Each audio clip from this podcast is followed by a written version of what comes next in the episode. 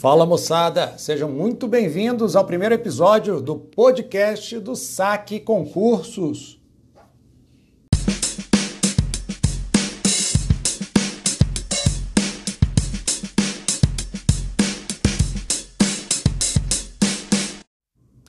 Meu nome é Flávio Milhomem, seu professor de Ciências Criminais, e eu quero falar com você a respeito do princípio da indivisibilidade da ação penal. Na ação penal privada, o querelante, tendo conhecimento de que o crime fora cometido por várias pessoas, não pode escolher contra quem ajuizará a ação, devendo fazê-lo contra todos, sob pena de não recebimento da queixa-crime.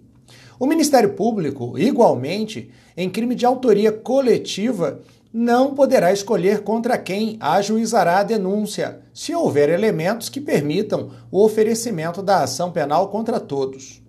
No entanto, poderá oferecer a denúncia contra uns em detrimento de outros, quando se mostrar necessária a complementação das investigações em relação àqueles que não foram denunciados, sem que isso possa ser considerado como forma de arquivamento implícito do inquérito policial, o que não é acolhido pela jurisprudência.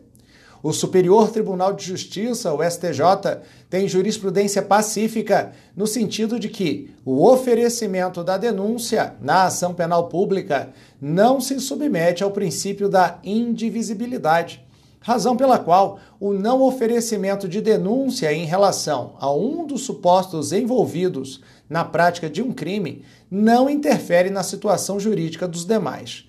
Cuida-se de decisão da apelação número 629 de Rondônia, do STJ. Podendo, inclusive, a denúncia posteriormente sofrer aditamento ou mesmo ser oferecida nova denúncia contra aquele autor que ficou de fora, não integrando o polo passivo da relação processual penal originária.